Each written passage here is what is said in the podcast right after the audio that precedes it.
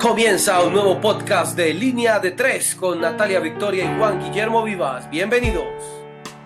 Bienvenidos sean todos a este nuevo espacio para hablar del baloncesto, especialmente sobre la NBA. Soy Natalia y junto a Juan Guillermo, mejor conocido como Memo, estaremos brindando nuestra visión de lo que semana tras semana sucede en Orlando y tiene relación al desarrollo de la postemporada de la Liga Norteamericana. Hola, ¿qué tal queridos oyentes y amigos de Línea de Tres? Hoy les traemos nuestro segundo programa, lunes 17 de agosto, cumpliendo con nuestra cita. Recuerde que nos puedes encontrar en todas las plataformas digitales. Estamos en Anchor, Spotify, iTunes, Google Podcast, Radio Public, Breakit y Podcastcast. También nos puedes seguir a través de nuestra nueva cuenta de Instagram, línea de tres podcast. Recuerden, queridos amigos, línea de tres podcast. Ahí estamos subiendo eh, nuestros audios y algunos de los tips y los datos más interesantes de la temporada del baloncesto 2020. Hola Natalia, ¿cómo vas? ¿Cómo ves esta semana de inicio de playoff? Memo, debo confesarte que el momento que estamos grabando este podcast yo me siento un poco triste. Tengo como una tusa. Claro, me imagino que sí, Nati, por eso le estaba poniendo un poco de emoción, pero cuéntame, ¿por qué estás así? Primero, me da tristeza que los Spurs no estén este año y segundo, a los Suns le faltó pelo para moño, o sea, un poquito, una cesta a los tres segundos. Para mí, San Antonio es una gran franquicia que durante estos 22 años consecutivos que los tuvimos en playoff se ha convertido en una de las más sólidas de la NBA y honestamente me van a hacer falta. Claro, Nati, me imagino después de 22 años de ver eh, un gran equipo como los Spurs debe doler. Entrando en materia, Memo, ¿qué te ha gustado o con qué te quedas de estos juegos de siembra? Me quedo con el talento juvenil que han demostrado los nuevos jóvenes como Damian Lillard y los 61 puntos que hizo en el partido contra los Mavericks. Se convirtió en el segundo jugador en la historia de la NBA en sumar al menos tres partidos con más de 60 puntos en una misma temporada después de Will Chamberlain que jugó entre el 58 y el 73 entre los Warriors, entre los 76ers y los Lakers. También me quedo con David Booker, que en la última posición del partido contra los Clippers le dio la victoria de 117 sobre 115 a los Suns. Y es que son puros, son tiros inesperados y ganadores los cuales viene haciendo este personaje. Por ejemplo, en el 2017 contra Sacramento también lo hizo eh, contra los Mavericks. Y en el 2018 recordemos que fue contra Memphis.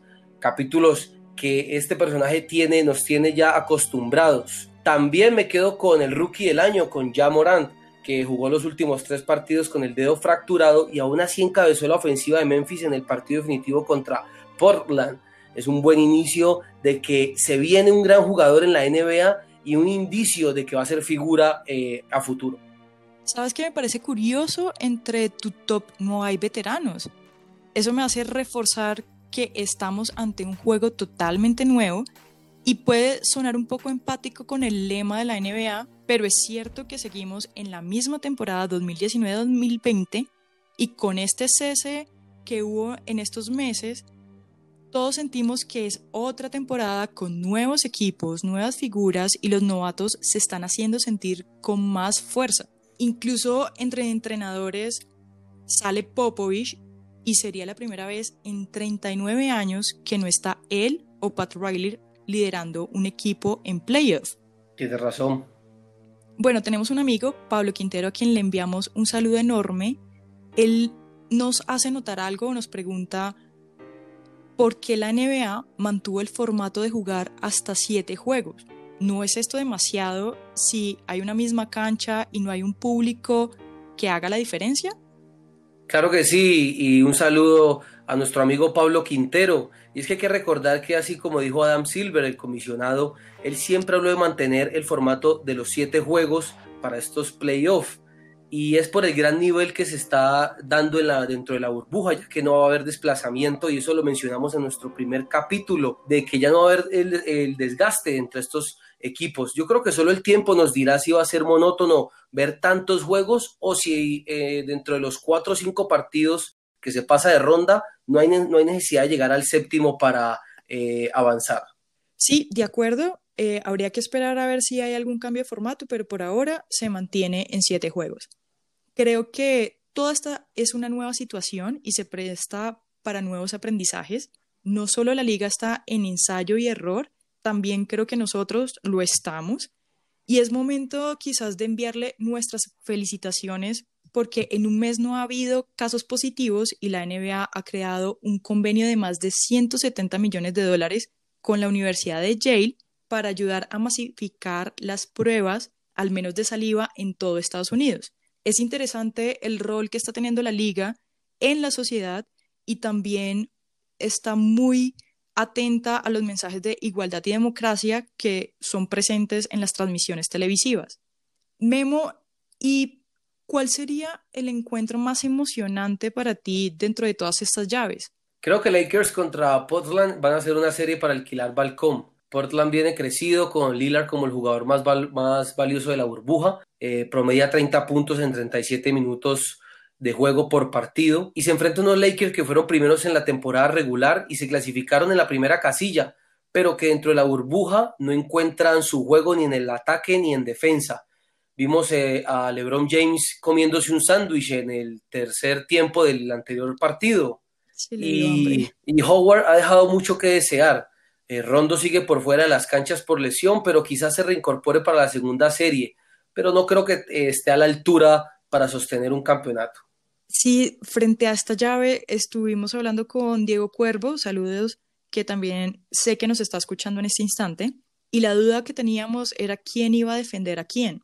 Por un lado, Portland tampoco es muy bueno en su defensa, pero en el ataque ha demostrado explosión y cada vez que lo vemos jugar en contra o que va perdiendo, yo creo que les encanta y remontan y ganan.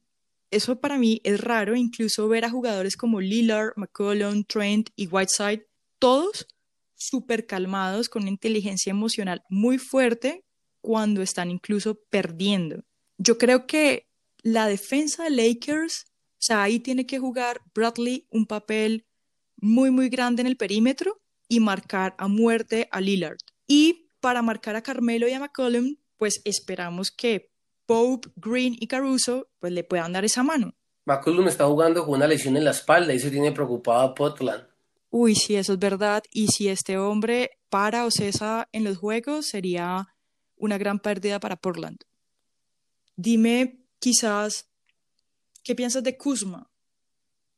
Mm, Kuzma es el arma secreta de Lakers. Creo que puede ser el mejor tercer hombre en la cancha y ayudar en la ofensiva. Yo honestamente lo siento como un Jamorant. Tiene muchísimo potencial ofensivo, pero no me gusta el tema de pérdidas de balón. O sea, creo que ahí está un punto clave que debería mejorar. Eh, tienes razón, yo creo que Kuzma tiene que mejorar y convertirse en ese tercer mejor hombre. Y Nati, ¿qué opinas de la batalla de los postes? ¿Cómo ves esa guerra entre Anthony Davis y Howard? Creo que vamos a tener, bueno, yo espero que tengamos mucha acción en el perímetro, en la pintura sobre todo. Anthony Davis para mí es el mejor. Lástima Howard, lo veo un poco desubicado y no está tomando tantos rebotes. Creo que a Davis le vendría bien un respaldo porque va a tener que enfrentarse a Nurkic, que está haciendo un poco de todo, está muy versátil y en estos juegos con Orlando se ha acompañado muy bien de Whiteside, o por lo menos este lo respalda cuando Nurkic va a la banca. Whiteside yo lo veo también clavando, tirando de la línea de, de un punto muy tranquilo y creo que le da seguridad al equipo. No sé si McGee y Morris le puedan dar la seguridad a Davis que necesita. Yo creo que el problema de Lakers es la efectividad. Escuchándote creo que podrían ganar en el sexto juego. Tienen hombres más grandes en pintura, es necesario que LeBron, Davis y Kuzma se enchufen y se concentren en el juego, que conviertan más canastas. Digamos que hay una buena batalla, pero solo el tiempo lo dirá. ¿Qué otra llave te llama la atención? Claro, me gusta la pregunta y me voy por el otro lado de Los Ángeles, con la llave de LA Clipper contra Dallas Maverick por Kawhi y Doncic ver estos dos enfrentados va a ser excelente. Yo creo que va a ser una muy buena serie, pero creo que Clippers le gana a los Mavericks, tiene más experiencia. Yo también creo que ganaría Clippers, hasta quizás podría decir que en un quinto juego, sí, solo sí, Dallas sigue así de pasivo como lo he visto. No sé, es mi opinión. tiene un buen equipo, tiene individualidades, me encanta que sea el equipo más internacional de la NBA, pero creo que sigue siendo pasivo. ¿Cuántos internacionales tiene, Nati? Ahorita está creo que con cinco, creo que son de Alemania, Puerto Rico, Eslovenia, Letonia, Serbia y Canadá. Para mí un montón, pero no los veo tan explosivos, ¿sabes? Creo que hay fallas de comunicación en la defensa. Wow, bastantes extranjeros. Debe ser también eh, en la forma de comunicarse, pero bueno. Otra serie también, Nati, que me llama la atención entre Box y Orlando. Para mí los Bucks se devoran a Orlando y creo que puede pasar igual entre Pacers y Miami Heat. Lamentablemente para los queridos de Miami, creo que Pacers eh, los va a vencer. Y lo mismo entre Nugget y Jazz. Nugget sale ganador. También otras series interesantes pueden ser la de Boston y Filadelfia, Toronto contra Brooklyn y Oklahoma contra Houston. ¿Cómo viste la actual victoria de los Nuggets, Nati? Parejo, la verdad, no pensé que iba a estar como tan parejo el juego. Se fueron a extra tiempo y, y sí, lo había comentado otro amigo.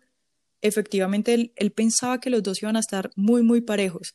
Por mi lado, de todos los que hablaste, eh, la llave de Boston y Filadelfia yo creo que Filadelfia va a tener un impacto pues bastante duro, va a tener como un, vacío muy grande con Ben que está lesionado, al igual que Glenn Robinson. Los dos creo que son definitivos en la defensa para este equipo. Y por el lado de Celtics, Creo que estos encontraron un muy buen juego, terminando con cuatro victorias seguidas estos últimos juegos de siembra. Y pues es que volvieron trizas a los Raptors, un equipo que, es, que tiene una de las mejores defensas de la NBA, por no decir que es la mejor. Y recordemos que fue en el 2018 la última vez que se enfrentaron en playoff y Boston ganó 4-1 esa serie. Así es, tiene razón. También creo que Thunders vs Rockets es una serie demasiado incierta, está como muy abierta. Yo esperaba que el duelo entre Chris Paul y Russell Westbrook eh, fuera, pues nos sacara chispas, nos diera esa expectativa que nos da siempre la NBA. Pero con Russell Westbrook lesionado y sabiendo que se va a perder eh, los dos o tres primeros partidos, pues queda todo en manos de Paul, ya que esto lo convierte en la figura dentro del perímetro. Y pues obviamente también eh, hay que hablar de nuestro gran personaje y uno de los mejores jugadores de la NBA, alias La Barba, porque es el mejor jugador. LeBron ha hecho cosas increíbles, sí, pero ningún jugador de la NBA promedia lo que Harden puede hacer dentro de la cancha. Uno de sus roles, eh, no, no, no hay cavidad dentro de sus roles, ya que es el mejor anotador, el mejor defensor, reboteador y tiene las mejores asistencias. Es un jugador muy completo y ya la difícil tarea de contenerlo será para Lugenter Dort. Sí, yo te creo que te pasé el video en el que las rodillas de este hombre en perímetro dejaba a más de uno quieto, o sea, frío. ¿Tú qué crees? ¿Será que, ¿Será que se va de un, se va de un 4 por 0 arriba? Thunder sin Westbrook será un poco más complicado ganarle a los Rockets. A mí particularmente me da, me da tristeza que Westbrook no esté y entonces sí es probable que sea un 4-0 de Houston. Entre otra de las llaves que yo siento como que habrá un poquito más de, de tensión y que me genera mí ansiedad, Nets contra Raptors. O sea, seguro ahí en este instante incluso están jugando Raptors va ganando por unos 10 puntos de más, pero Toronto se ha levantado y muchos comentaban que no iba a poder brillar sin Kawhi, pero por el contrario encontramos que los defensores del título han hecho un gran trabajo. Me gusta que sigan siendo fuerte aún con la pérdida de un jugador tan decisivo como lo es Leonard. En la temporada regular Toronto les ganó los tres juegos de cuatro. Sí, los defensores del título son los segundos mejores, valga la redundancia, defendiendo y robando balones y los primeros penetrando en la pintura, mientras que los Nets son los segundos mejores reboteadores, o sea que se va a ver mucha tensión, o creo yo que se va a ver mucha tensión ahí en pintura. Mientras tanto, pues de lo que nos dejó la burbuja, los Raptors fueron los segundos mejores y la defensa sigue siendo su fuerte. Lo curioso es que los Nets mejoraron muchísimo su ofensiva y entre los 22 equipos que ingresaron a la burbuja quedaron como el séptimo mejor equipo al ataque y en cuanto a la asistencia quedaron de quintos mejores. Lo curioso es que estos dos equipos se han enfrentado dos veces, 2004 y 2007, y en ambos Nets les ha ganado la ronda. Sí, así es, creo que va a ser muy interesante esa serie porque Nets también ha tomado mucha fuerza y está jugando muy bien. Bueno, queridos amigos, llegamos al final de este episodio. Ya saben que nos pueden encontrar en diferentes plataformas, Anchor, Spotify, iTunes, Google Podcast, Radio Public, Breaker, Pocket, y les agradecemos por sintonizarnos y permitirnos nuevamente estar presentes en sus hogares, en su tiempo libre o mientras trabajan. Les deseo una muy feliz semana y disfruten este inicio de postemporada de la NBA. Nos encontraremos en una nueva ocasión. Gracias por su audiencia, queridos amigos, y por escucharnos el día de hoy en nuestro segundo programa de Línea de Tres. Yo soy Memo Vivas y junto a Natalia Victoria cada semana seguiremos hablando sobre el baloncesto. Excelente semana y nos vemos en un nuevo episodio.